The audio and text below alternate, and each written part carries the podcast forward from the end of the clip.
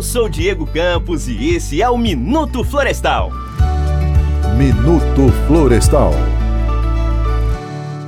Vamos conversar sobre notícias que contribuem com o desenvolvimento do Vale do Jequitinhonha. A cada semana, o nosso papo vai ser sobre um assunto que traz benefícios para as nossas comunidades e que movimentam a economia da região. Para começar, o nosso tema é o carvão vegetal. Ele é uma fonte de energia limpa e renovável produzida aqui pertinho. A partir das florestas renováveis de eucalipto no Vale do Jequitinhonha, mais de 400 toneladas de carvão vegetal são produzidas por ano pela Aperam Bioenergia. Do cultivo das mudas de eucalipto, passando pelo plantio e colheita, até chegar à combustão da madeira, há um rigoroso controle de qualidade para reduzir os impactos ambientais e garantir baixa emissão de poluentes na atmosfera.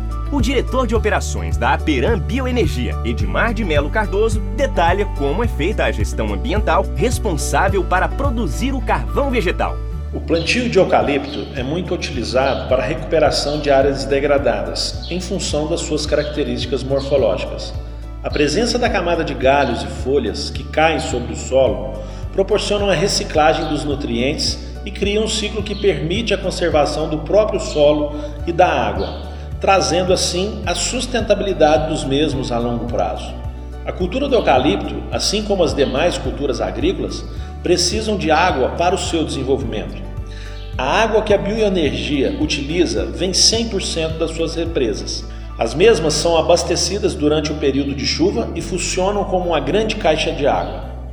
O importante também, e vale enfatizar, é o manejo florestal que realizamos. Utilizamos o cultivo mínimo em nossas plantações.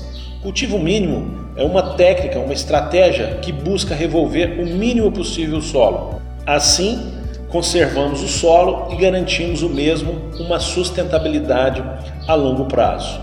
Toda a tecnologia utilizada pela Perambioenergia é certificada por normas com padrões internacionais. Proteger a biodiversidade é o compromisso de todos nós. E você também pode ajudar, cuidando das áreas verdes que estão por perto. Ah, experimente reaproveitar a água da chuva para molhar sua horta e jardins. Economize também reutilizando a água da máquina de lavar roupa para a limpeza da casa. Essa é a dica do Minuto Florestal para você. Na próxima semana, vamos falar sobre iniciativas que promovem socialmente as nossas comunidades. O Minuto Florestal fica por aqui. Até a próxima!